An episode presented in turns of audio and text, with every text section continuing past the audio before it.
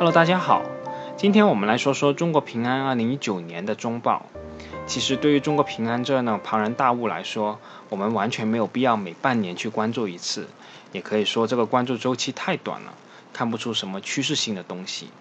但也应一些朋友的要求吧，我们就来简单的说一说中国平安的2019年中报。先看一下整体情况吧。2019年的上半年，中国平安实现于归属母公司股东的营运利润为734.64亿元，同比增长是23.8%。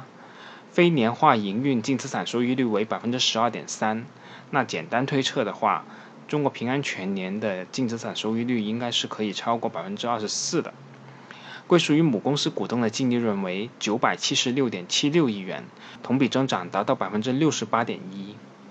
也是得益于营运利润的快速增长吧。平安持续提升现金分红的水平，向股东派发中期股息每股现金0.75元，同比增长是21%。这里需要强调一下的是，我们看着中国平安的增长率是非常吓人的，一个庞然大物，利润增速超过50%。半年报中利润同比增长百分之六十八点一，但其实这个增速里面有三块构成，除了中国平安正常的增长以外，还包括两外额外的利润，就是股市的波动和税收的新政。我们先来看股市波动对中国平安利润的影响。中国平安是以百分之五的投资收益率假设为限，百分之五以内的收益是划入营运利润的，百分之五以外的收益就不计入营运利润了。即使2018年股市全年暴跌的情况下，中国平安依然很好的完成了百分之五的投资收益率。因此，我觉得中国平安完成这个百分之五的投资收益率，目前来说是并不困难的。而且每年都会有额外的利润可以释放，只要实际投资收益率高于百分之五就可以了。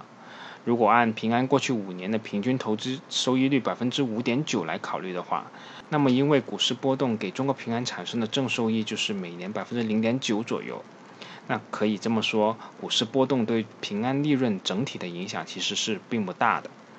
那另外一部分额外的利润就是来源于呃所得税的一个税改。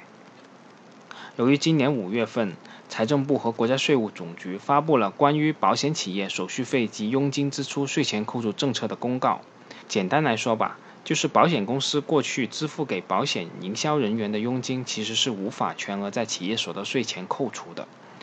公司的实际税负应该是高于百分之二十五，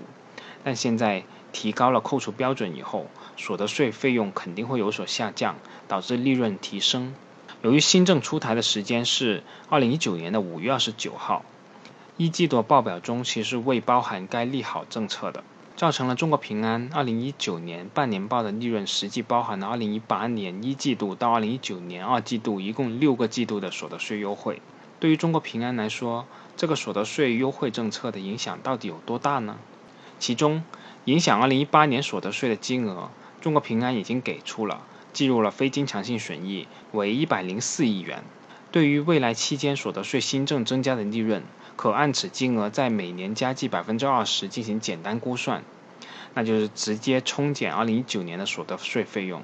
但其实二零一九年上半年影响的金额是没办法直接这样计算的，因为投资收益免税、手续费无法全额扣除的话，又存在可以递延下一个期间抵扣等等因素的影响。因此，公司实际所得税税负未必是百分之二十五。比如，二零一八年的上半年，中国平安的所得税税负为两百一十九点九亿元的所得税费用除以利润总额八百六十七点六亿元，求得的这个所得税税负是百分之二十五点三。而二零一九年的上半年，由于上述税收优惠的影响，所得税税负仅为。一百零五亿元的所得税费用除以一千一百六十二亿元的利润总额，求得的所得税税负仅是百分之九点零三。如果按百分之二十五的所得税率进行测算的话，应交的所得税是两百九十点五亿元，而二零一九年一到六月仅列支了一百零五亿元，税收新政带来的额外利润大致推算为一百八十五点五亿元。当然了，这样算不一定严谨。但总体大数是不会差太多的。未来这个所得税新政的利好也将持续性的提高保险公司的盈利能力。扣除了这一因素的影响以后，中国平安2019年上半年的净利润增长幅度约为百分之二十二左右，基本上算是一个稳定增长的态势。在客户经营方面，中国平安2019年上半年个人业务营运利润达到六百六十五点七六亿元，同比增长百分之三十二点一，占集团归属于母公司股东营运利润的百分之九十点六。个人客户数达到一点九六亿元，较年初增长了百分之六点六。上半年新增客户两千零九万人，其中百分之三十三点八来自于集团五大生态圈的互联网客户。客均营运利润近三百四十元，同比增长百分之二十点九。截至二零一九年的六月三十号，客均合同数为二点五八个，较年初增加零点零五个。同时，持有多家子公司合同的个人客户数达到六千九百三十七万，较年初增长百分之九，在整体客户数中占比百分之三十五点四，比年初上升了零点八个百分点。在寿险及健康险业务方面，平安寿险2019年上半年实现营运利润484.33亿元，同比增长36.1%。公司向高价值业务转型，业务结构持续优化，新业务价值率44.7%，同比提升了5.7个百分点。新业务价值同比增长4.7%，持续推进科技升级。辅助代理人筛选 AR 面试官，面试覆盖率达到百分之一百；高仿真对话机器人对代理人咨询的疑问解答准确率达到百分之九十五。这一段是中国平安自己对今年上半年寿险业务发展的一个概况。其实，如果关注中国平安的朋友，应该也会关注到，这几年来，平安寿险的利润占中国平安整个大盘子中的比例其实是逐渐提高的。平安寿险的利润占比从2017年的百分之三十七点五五，增长到现在2019年上半年的百分之六十三点一八。可以说，中国平安虽然仍然是一家综合性金融集团，但寿险业务已经名副其实的成为公司的主营业务了。下面我们再稍微细看一下平安寿险业务的两个指标。为什么很多寿险业务的公司 PEV 会比较低，但就是释放不了利润？营运偏差就是一方面的原因。如果实际的营运情况好于预期，就会产生正向的营运偏差。中国平安2019年的半年报继续释放营运偏差。2019年半年报释放122亿元，2017年全年释放101亿元的营运偏差，2018年全年释放217亿元的营运偏差。这也证明了中国平安的整体假设还是比较保险的。我们对比的看一下中国人寿的一个年报。就可以看到，中国人寿常年是释放一个营运负偏差的，也就是说，中国人寿的营运假设肯定是没有中国平安保守的。从这个角度来说，我们作为平安的投资者还是可以稍微放心一点的。二零一九年的上半年，平安寿险业务新业务价值百分之四点七，依然是正数。当期的利润大多数其实都是由过去的保单贡献的。观察未来的增长，最直观的因素就是新业务价值。保费每个月都有公布，上半年新业务首年保费同比下降了百分之八点六，这是早已被市场预期所考虑的。但半年报公司的新业务价值才是新增的条件。从二零一八年开始，中国平安的保费已经两年基本上没有怎么增长了。新业务价值也仅保持个位数的增长，所以这个指标的后续变动，我们作为投资者还是很值得去深入关注的。下面我们再来看看中国平安的财产保险业务。二零一九年上半年，平安财产保险实现营运利润一百点三九亿元，同比增长百分之六十九点五，综合成本率是百分之九十六点六，业务品质保持优良。平安产险线上理赔服务持续领先，运用自主研发的 AI 图片定选技术和精准客户画像技术，针对安全驾驶行为良好的车主推出信任赔服务，开创性的实现后台零人工作业模式，按均赔付完成时间缩短至一百六十八秒。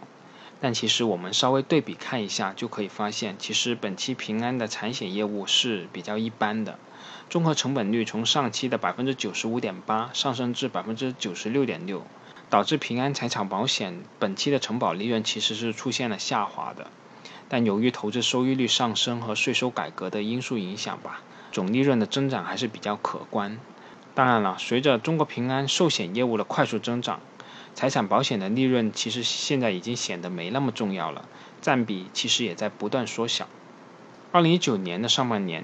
平安银行整体经营稳中趋好，实现净利润一百五十四点零三亿元，同比增长百分之十五点二。得益于净息差的提升和非利息净收入的稳步增长，零售转型持续推进，零售业务营业收入和净利润占比分别为百分之五十六点九和百分之七十点二，同比分别上升了五点七个百分点和二点三个百分点。个人存款余额较年初增长百分之十七点二，资产质量明显改善，不良贷款率及关注贷款占比较年初分别下降了零点零七个百分点和零点二五个百分点。二零一九年的上半年，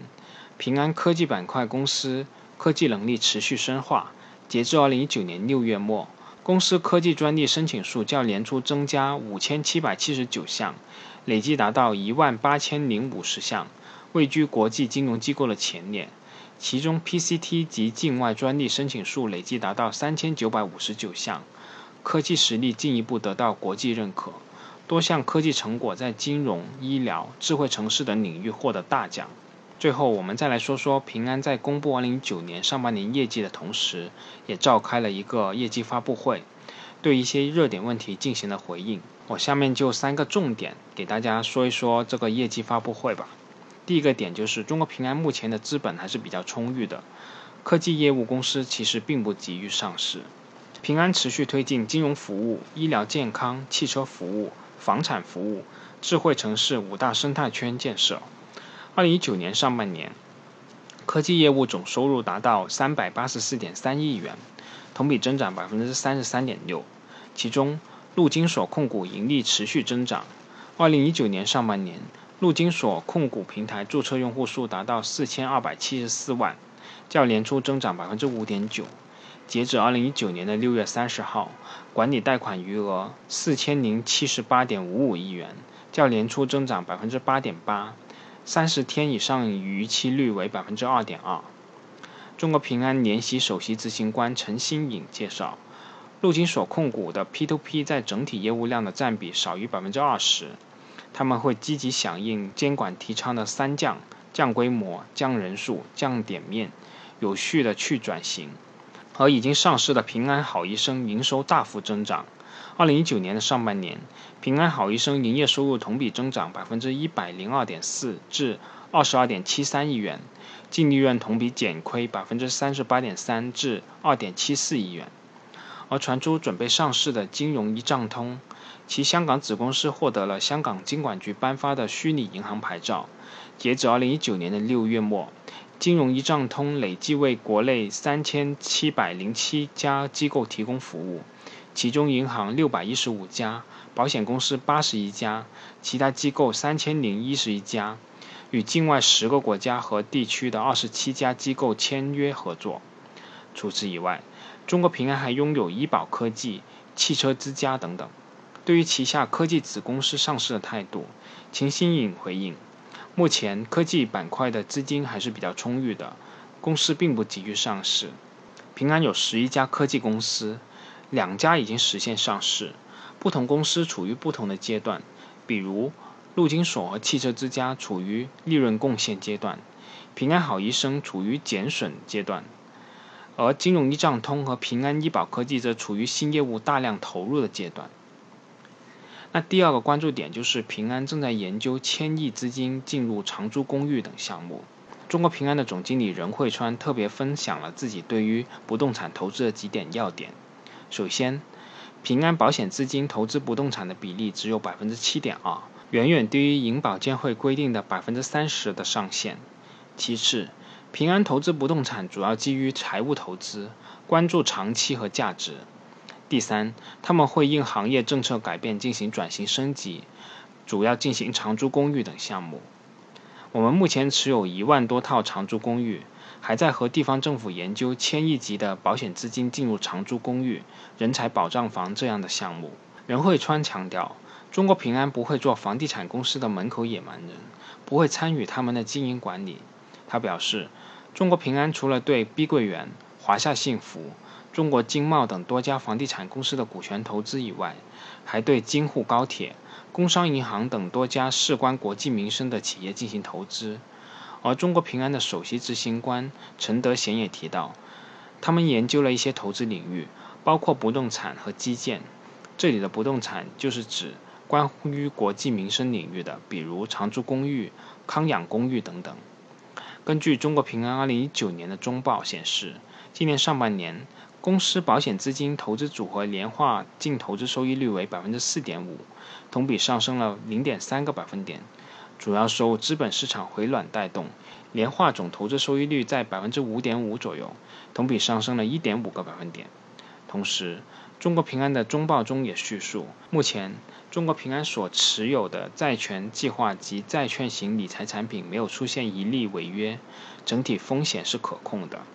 截止二零一九年的六月三十号。公司股权型理财产品投资规模为三百六十点三五亿元，在总投资资产中占比是百分之一点二左右。公司持有的股权型理财产品中，绝大部分属于保险资产管理公司的产品，底层多为国内外优质二级市场的流通股票，没有显著的流动性风险。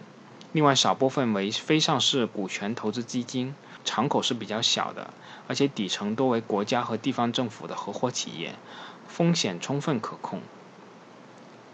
第三个要点就是涉及中国平安对汇丰的一个投资。中国平安联席首席执行官李元祥表示，中国平安的确是汇丰的大股东，但平安对汇丰纯粹是财务投资。至于为什么会选择投资汇丰，他介绍道：一是因为彼此比较了解。而且汇丰长期稳健经营，是全球领先的银行。二是分红比较可观，